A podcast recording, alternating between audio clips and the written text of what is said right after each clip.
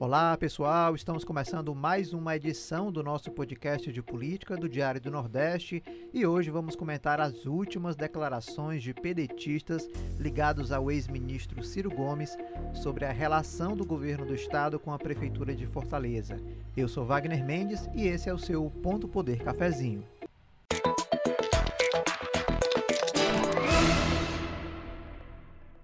Quem me acompanha nessa conversa é a editora de política do Diário do Nordeste, Jéssica Welma, e o repórter de política Igor Cavalcante. Tudo bem, pessoal? Olá, Wagner. Vamos lá falar aí de mais um episódio de PDT, né? Tá quase parecendo aí um Grey's Anatomy, toda hora é uma temporada. Negócio meio longo. Olá, Jéssica, Wagner. É um prazer estar aqui de novo e novidades, né? A gente já tá aí há um pouco mais de um ano para as eleições, né? E também já passamos da eleição do ano passado, mas parece que as coisas. Parece que a gente está numa eterna eleição, né? Nem terminou a do ano passado, a gente já está discutindo a próxima, porque as confusões da passada ainda não terminaram. Então. Pois é, Igor, Jéssica e todo mundo que está nos acompanhando. Nesses últimos dias, o presidente do PDT Ceará, deputado federal André Figueiredo, fez aí duras críticas a paralisações de obras em Fortaleza que seriam de responsabilidade do governo do estado. O assunto acabou ganhando repercussão é, com o ex-prefeito Roberto Cláudio e o prefeito de Fortaleza, José Sarto, nesses últimos dias, inclusive repercutindo com parlamentares. Igor, vou conversar com você. O deputado federal André Figueiredo, que é o presidente do, do PDT aqui no estado do Ceará, ele fez ali, é, depois de fazer essas críticas né, públicas é, nas redes sociais, é, de que várias obras estariam ali paralisadas né, por conta do governo do estado, obras de Fortaleza, ele, ele faz até uma crítica de que o governo do estado estaria meio que esquecendo ali a capital é, do Ceará nesse sentido é, da administração pública. Né? Mas ele fez questão ali de reforçar, depois da repercussão que deu a fala dele, dessa relação com o ex-governador Cid Gomes. Né? Ele disse que tentaram ali fazer intriga entre eles dois, mas que a crítica dele não se direcionava ao então hoje senador Cid Gomes, né? Vou até trazer uma aspa aqui do que ele disse. Abre aspas. Cid deixou de ser governador há nove anos. Seus sucessores, ou seja, Camilo e agora é humano, fizeram o que em obras estruturantes que ele iniciou? Absolutamente nada. Fecha aspas. Então ele acaba demarcando ali quem de fato ele quer fazer essa crítica, né, Igor? É, e aí inclui também a Isolda, né, que passou aquele pra, quase um ano aí na, no comando do executivo do Ceará. Isso porque, enfim, a gente sabe que já existe essa, essa disputa, né, sobre o, o, o comando, né, do PDT aqui do Ceará em vários âmbitos. Então, se a gente for pegar no âmbito, digamos, oficial, quem ocupa o cargo de presidente, né, o André Figueiredo, ele divide funções, né? Então ele está no comando estadual e é também o presidente nacional do PDT. Então isso já tem causado um certo ruído ali entre os parlamentares que dizem que não tem como a pessoa acumular tantas funções e conseguir resolver essa dor de cabeça que virou o PDT do Ceará, né? Então é a partir disso que se trabalha que esse grupo aí mais ligado ao CID trabalha o nome do CID, né, para ser justamente o presidente da sigla. A gente sabe que não houve um embate direto entre eles sobre isso, mas o Cid começou a se manifestar e alguns aliados dele, como até o presidente da Assembleia, Evandro Leitão, passaram a defender o nome do Cid no comando do partido aqui no estado do Ceará. Então, mesmo que o André Figueiredo não tenha inicialmente, né, na primeira publicação dele, ele, mesmo que ele não quisesse atingir diretamente o Cid, acabou que a mensagem atingiu, né? A gente que trabalha com texto, com comunicação, a gente sabe que às vezes um, o que não é dito acaba dizendo muito, né? E, e, essa mensagem dele afeta diretamente o Cid, mesmo que ele diga que não foi, mesmo que ele diga que queria falar do, do Camilo, da Isolda, mas essas obras que ele, que ele fala são obras que são ali o calcanhar de Aquiles do grupo ali do Cid, né? Que é a questão do aquário, do metrô de Fortaleza, que são obras que se iniciaram no governo do Cid e tiveram paralisações durante o governo dele. Então, de certa forma, atinge sim o Cid, né? Então, isso gera um desconforto, uma insatisfação e a gente teve uma prova disso com as declarações de deputados estaduais, deputados federais, justamente criticando essa fala do André Figueiredo, porque a gente vem aí no histórico que essas lideranças tentam, digamos, reatar a, né, a situação ali no partido. E essa fala joga gasolina na fogueira, né? Pois é, Igor. E também é, essa crítica ali que acaba respingando também no CID, a gente pode também lembrar de um de uma disputa que está se criando agora para o comando do partido em âmbito estadual. Né? O CID tem dito publicamente que pretende ser o, o, presidente do partido em âmbito estadual, vai lutar por isso. A expectativa é que até o final do ano essa, essa questão ela seja solucionada dentro do partido, mas é, a partir desse momento já se sabe que não é algo que está pacificado dentro do partido. É uma questão ali que se fosse uma unidade é, mais tranquila, né, mais, é, vamos dizer assim, é, que, que, pudesse ser resolvida sem tantas questões, ela não iria ser colocada ali a público ou ser pauta ali da imprensa ou dos próprios pedetistas em âmbito público ou até nas redes sociais também. Agora, Jéssica, uh, o prefeito de Fortaleza, ele comentou sobre esse assunto, né, sobre essa, essas críticas aí do presidente estadual do partido, o André Figueiredo, de que essas obras estariam é, paralisadas, abandonadas. Ele não chegou a manter ali o mesmo tom né, de críticas do, do presidente do partido, mas ele deu ali uma alfinetada ali um pouco tímida, quis falar ali de Fortaleza, que segundo ele mais de 200 obras estão em andamento de responsabilidade da prefeitura e que nenhuma está paralisada, né? Então ele acabou não embarcando nessas críticas mais diretas, mas deixou ali o recado dele, né, Jéssica? Pois é, e acho que, eu acho que antes de a gente falar sobre as críticas, tem um ponto importante de a gente pensar nessa postura do André Figueiredo, que foi aí o estopim desse novo episódio do PDT, que nesse intervalo de dois dias, quando ele fez a primeira publicação, colocando foto lá das obras paralisadas do Aquário, citando outras obras que são bem marcantes assim da gestão CID, o segundo post em que ele vai dizer que não atacou o CID, na verdade atacou os sucessores, é, aconteceu justamente depois de alguns pedetistas começarem a repercutir essa fala dele. Enquanto a gente tem o prefeito de Fortaleza aí tentando se livrar dos respingos desse desgaste, porque, como ele já comentou outras vezes, ele está aí na gestão da prefeitura, ele tem interesses em ser pré-candidato aí à reeleição, tem muitos desafios na cidade, muita obra aí em andamento, né, projeto a concluir, ele sabe que há um prejuízo esse desgaste todo da relação do PDT com o governo do estado, acaba respingando no governo federal, então ele tenta se sair.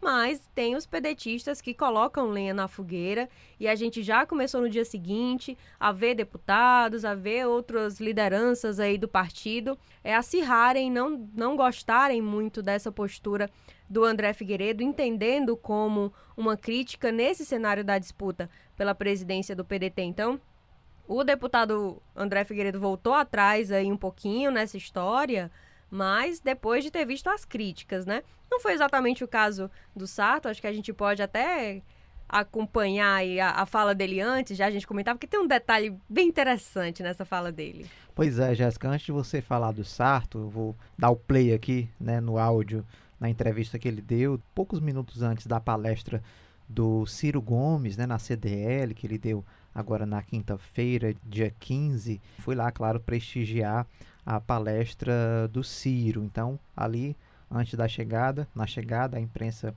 é, conversou com o prefeito e ele deu essa seguinte declaração.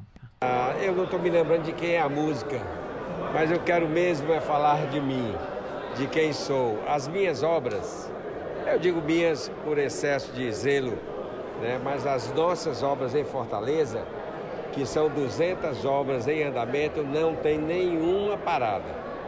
Nós temos 196 em licitação prontas para irem à rua, como por exemplo licitamos 10 escolas de tempo integral, cada uma delas com investimento de 16 milhões e 500 mil reais.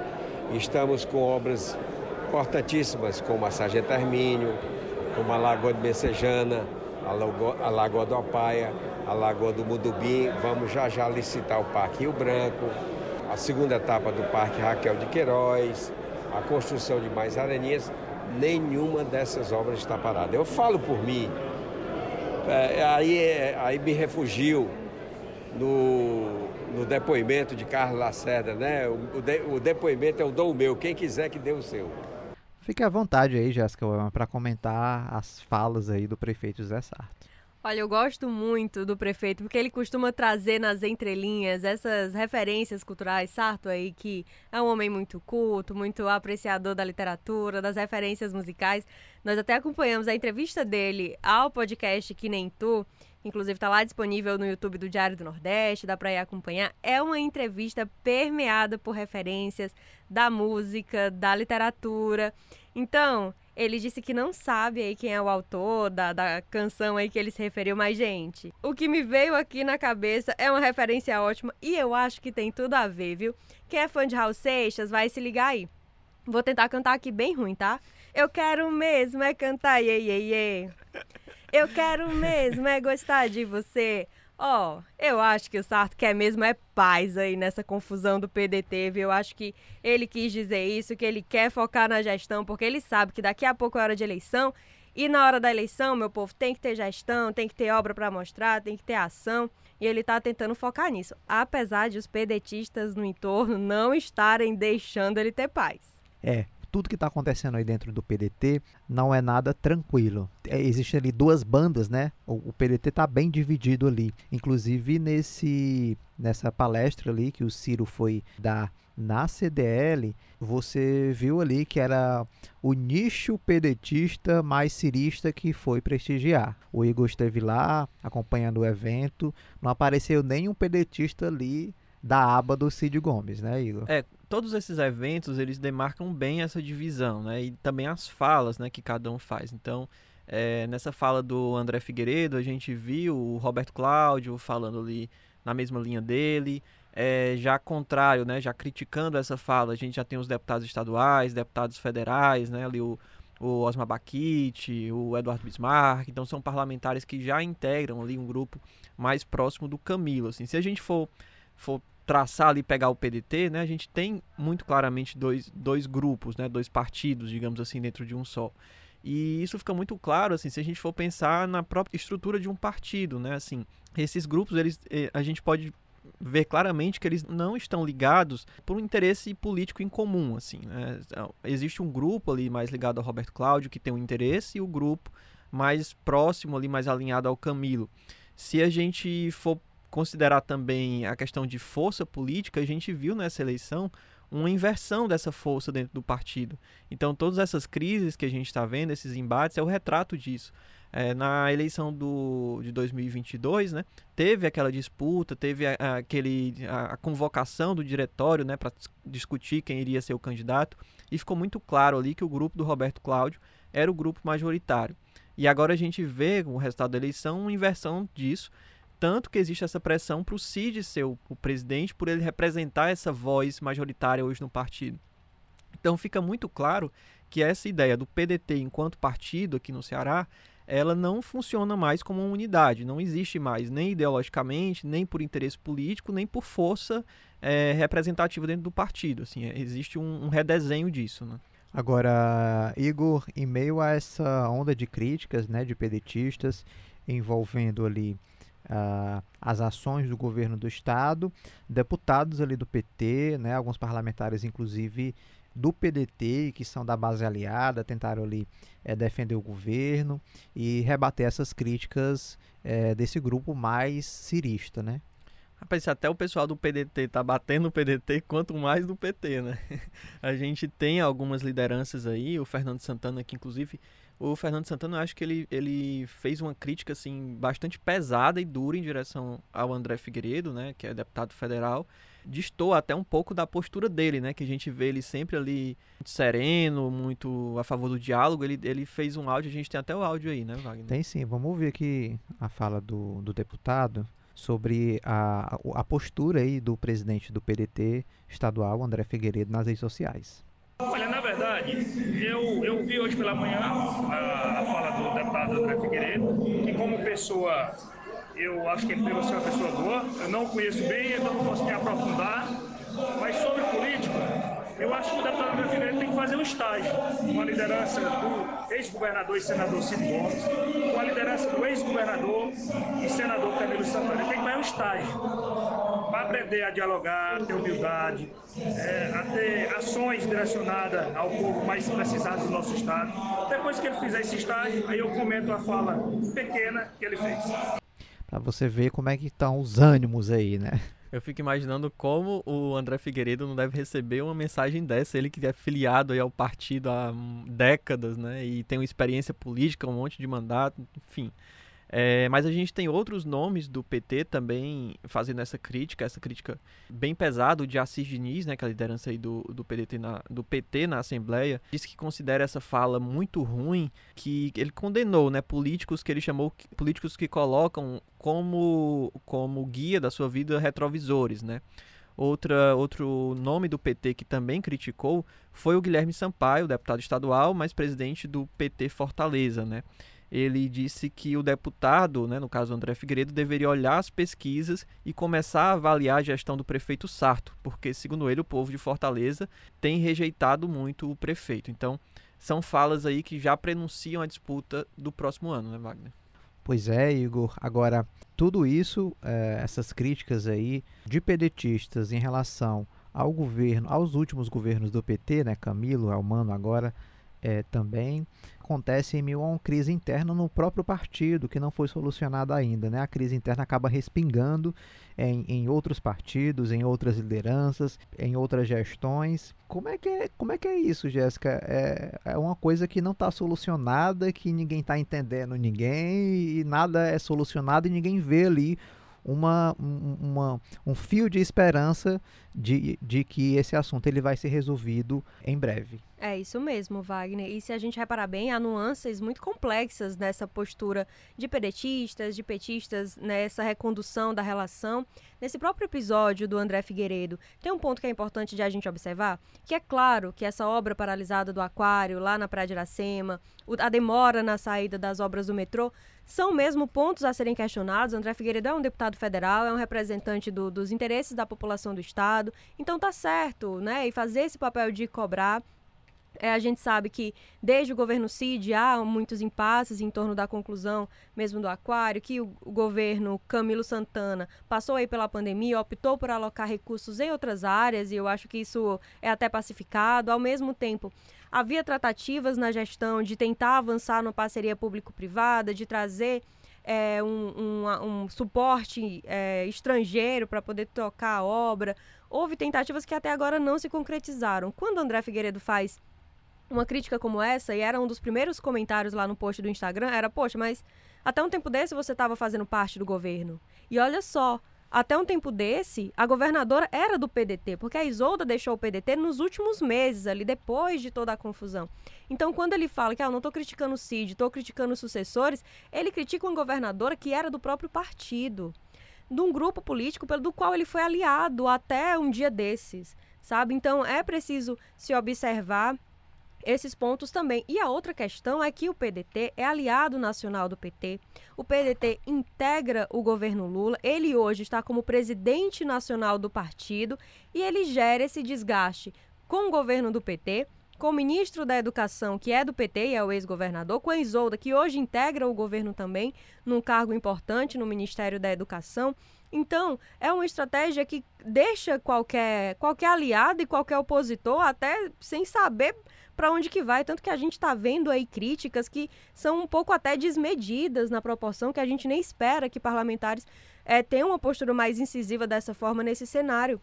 Mas é porque há uma complexidade nessa reorganização de forças que está sendo difícil para quem está no entorno também, não é? Claro que no, nessa toada da coisa a gente não vê muita saída, pelo menos por enquanto, para essa crise no PDT, mesmo que muitos falem que, ah, não, mas já está aí se ajustando, tem ala que vai ser mais oposição, tem ala que vai ser mais base, mas não é um cenário que é tão tão assim, tão fácil de se organizar em achar que dentro de um mesmo grupo você vai ter quem é contra e quem é a favor. Não é tão simples assim, não se resolve tão em pouco tempo e o PDT está aí nessa saga de tentar lidar com esse novo momento. E digo mais, Jéssica, só complementando aí a sua fala, eu recebi até com certo, um certo espanto nessa fala tão incisiva do presidente André Figueiredo, porque a postura dele geralmente é mais tranquila, é mais pacificadora, é mais de diálogo. Você vê a crise acontecendo e ele ali nos bastidores tentando solucionar. No, no próprio período do racha, a gente não viu ele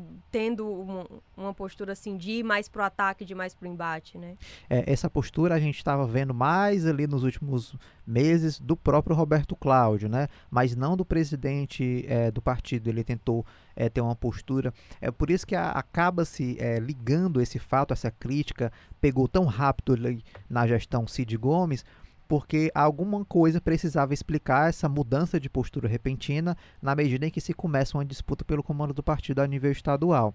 Então, foi inevitável fazer essa ligação dessa crítica dele ao senador Cid Gomes, depois ele tentou lhe desmentir que a crítica não era para ele, mas fica alguma coisa estranha ali numa mudança de postura tão repentina de um parlamentar que é conhecido aqui no estado do Ceará, tem vários mandatos como deputado federal, tem sempre uma postura muito conciliadora e agora ele foi pro ataque de forma é, inesperada. É, e ele está num contexto ali de deputados federais que a gente não vê deputado federal entrando nessa confusão aí, né? A gente viu na eleição ali uns tomando partido, mas depois que o Elmano foi eleito, virou todo mundo governista, né? E aí apareceu o André Figueiredo agora, assim, a, a, gente tem alguns nomes, principalmente na Assembleia, né, que, é, que claramente fazem oposição, né? Temos o Cláudio Pinho, o Queiroz Filho, o Antônio Henrique, mas o André Figueiredo eu acho que não era considerado para ninguém ali um nome de fato de oposição, né? Era alguém ali que ficava no meio tentando descobrir, tanto que o Evandro Leitão, presidente da Assembleia, hoje ele comentou: é, ele tá, na, ele tá fazendo oposição, né? Aí a gente perguntou, mas ele é oposição? Aí ele disse, é, ele tem demonstrado, então nem para ele tá muito claro. E né? é um presidente partidário, não de hoje, é presidente aí desde 2005, aí já quase duas décadas à frente de um partido. Ele sabe que a postura do presidente é de ser um fiel da balança, de estar tá ali tentando administrar os interesses. Mas nessa situação atípica pela qual as forças políticas estão passando agora aqui no Ceará, parece que tem desestabilizado um pouco as estratégias tradicionais. Pois é, e essa questão ali, a gente já está falando dessa crise é, desde o ano passado, a gente já está no meio do ano e esse assunto ele continua sendo pauta, não foi resolvido ainda e nem vai ser resolvido tão rapidamente, né? Pelo andar da carruagem, pelo que a gente está percebendo ali nos bastidores, do que a gente conversa com os parlamentares, com os dirigentes. É, ninguém está querendo ali é, jogar água nessa fogueira, pelo contrário, está se jogando ali mais é, incentivo ali para que essa fogueira aumente e, e coloque em dificuldades ali aliados e ex-aliados. É isso, pessoal. Eu acho que pelo episódio de hoje é isso. A gente vai naturalmente é, acompanhar na semana que vem. Tem reunião é, do PDT, reunião regional, que vai ser aqui em Fortaleza. Vamos acompanhar e trazer mais detalhes aqui para os nossos ouvintes aqui do podcast também. É, para quem, para os nossos leitores, né, no, no Ponto Poder, lá no Diário do Nordeste. Mais novidades a gente vai trazer aqui a qualquer momento. Pois é, eu já disse que acho que é, é a crise tá numa pegada aí meio Grey's Anatomy, só aparecendo nova temporada. Acho que a Shonda tá aí escrevendo, então, pelo visto, vai continuar rendendo, né? Tem, inclusive, expectativa de encontro do PDT aqui nas próximas semanas em Fortaleza. Vamos ver aí se se confirma, porque provavelmente o encontro de pedetistas vai render aí muito assunto, muito pano pra manga. Mas foi muito boa a conversa, viu? Muito obrigada pelo convite. A gente segue lá no Diário do Nordeste. Lembrando que o último encontro regional do PDT foi o que deflagrou toda a crise, né? Porque o Carlos Lupe cantou a musiquinha lá que o melhor o melhor... o melhor prefeito vai virar governador. Que até hoje ninguém sabe muito bem de onde é essa música, né? É, era. Eu soube depois, numa entrevista, que o Marcelo, o pai do Marcelo Adnet que criou essa música pro Garotinho, lá no Rio de Janeiro, e o Garotinho então... nunca pagou a vinheta. Ele falou, fez essa queixa. Mas enfim, o último encontro regional do PDT foi que deflagrou toda essa crise aí. E do jeito que a crise já tá, o que virá desse encontro, né? Mas de tédio ninguém morre. Exatamente. Só lembrando que entrarei de férias nas próximas três semanas, estarei off. Né? Então, mas a equipe do Ponto Poder continuará aqui no podcast, né, Igor Cavalcante? a saber, viu, Wagner? claro, com muita informação, com novidades e bastidores do que a gente apurar aí é, no PDT, no PT, no PL, enfim, tem informação aí que não para. Mas esses... A gente menos Wagner Mendes, né? Que vai estar curtindo sua praia, sabemos. Esse, esses próximos dias vão, vai ser tudo pacificado. Wagner vai voltar. Certamente. Então é isso, pessoal. Essa edição do Ponto Poder Cafezinho vai ficando por aqui. Para quem quiser acompanhar nossos próximos episódios, estamos no Spotify, Deezer, Google Podcast e também no YouTube do Diário do Nordeste. Até o próximo episódio.